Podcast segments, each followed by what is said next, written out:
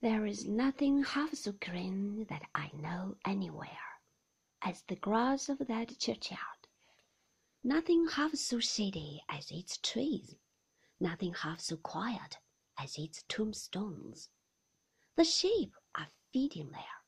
When I kneel up early in the morning in my little bed in a closet within my mother's room to look out at it, and I see the red light shining on the sundial and think within myself, is the sundial glad, I wonder, that it can tell the time again? Here's our pew in the church.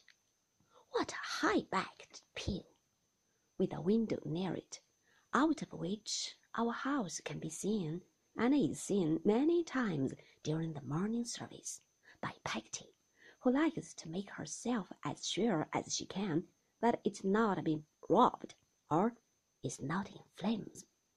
But the Peggotty's eyes wanders. She's much offended if mine does, and frowns to me, as I stand upon the seat, that I am to look at the clergyman. But I can't always look at him. I know him without that white thing on, and I am afraid of his wondering why I stare so, and perhaps stopping the service to inquire. And what am I to do? It's a dreadful thing to gape, but I must do something. I look at my mother, but she pretends not to see me. I look at a boy in the aisle, and he makes faces at me. I look at the sunlight come in at the open door through the porch, and there I see a stray sheep. I don't mean a sinner, but mutton, half making up his mind to come into the church. I feel that if I looked at him any longer, I might be tempted to say something out loud. And what would become of me then?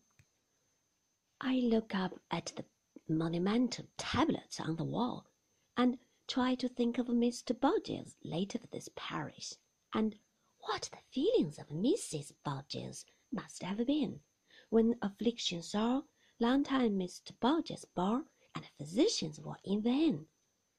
I wonder whether they called him Mr. Chillip, and he was in vain, and if so, how he likes to be reminded of it once a week. I look from Mr. Chillip in his Sunday neckcloth to the pulpit and think what a good place it would be to play in, and what a castle it would make, with another boy coming up the stairs to attack it, and having the velvet cushion with the tassels thrown down on his head.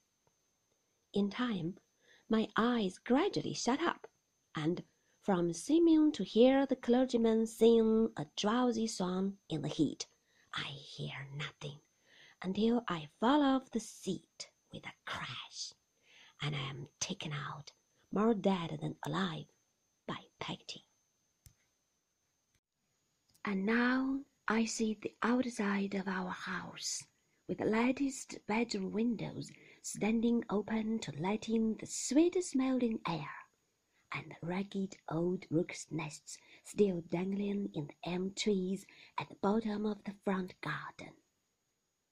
Now I am in the garden at the back, beyond the yard, where the empty pigeon house and dog kennel are. A very preserve of butterflies, as I remember it, with a high fence and a gate and padlock, where the fruit clusters on the trees, riper and richer than fruit has ever been since in any other garden, and where my mother gathers some in a basket while I stand by bolting furtive gooseberries and trying to look unmoved. A great wind rises and the summer is gone in a moment. We are playing in the winter twilight, dancing about the parlor, when my mother is out of breath and rests herself in an elbow chair. I watch her winding her bright curls round her fingers and straightening her waist Nobody knows better than I do that she likes to look so well, and is proud of being so pretty. That is among my very earliest impressions. That, and a sense that we were both a little afraid of Peggotty, and submitted ourselves in most things to her direction, were among the first opinions, if they may be so called, that I ever derived from what I saw. Peggotty and I were sitting one night by the parlour fire, alone. I had been reading to Peggotty about crocodiles. I must have read very perspicuously, or the good soul must have been deeply interested, for I remember she had a cloudy impression after I had done that they were a of vegetable.